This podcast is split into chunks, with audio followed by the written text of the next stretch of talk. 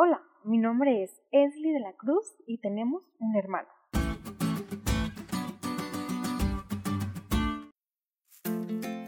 Para los que no saben, tengo una hermana mayor. Nos llevamos 5 años de diferencia y es algo extraño porque compartimos etapas muy distintas. Eso hace que nuestras perspectivas y decisiones también sean diferentes y siento que por esa razón somos más propensas a tener conflictos. Las personas que nos conocen siempre nos dicen, ay, ustedes nunca se han de pelear. Y es ahí cuando mi hermana y yo decimos nuestra realidad. Sí peleamos y discutimos, a veces mucho y por cosas sin sentido, pero es ahí cuando ejercitamos nuestra humildad. Todos los que tienen hermanos comprenderán esta situación. En Hebreos 12 nos dice que tenemos otro hermano, pero no es un hermano común.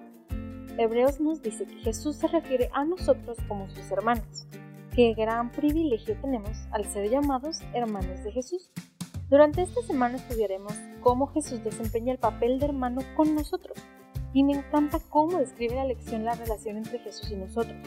La descripción de Jesús como un hermano fiel y misericordioso se ve representada en la descripción del Hijo como la máxima manifestación del eterno Dios creador.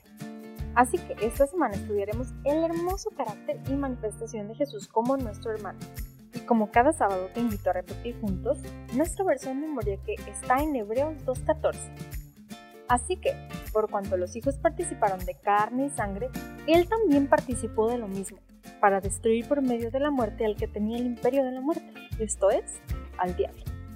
Durante esta semana recuerda que así como Jesús se muestra como un hermano fiel para nosotros, así nosotros debemos mostrarnos hacia nuestro prójimo.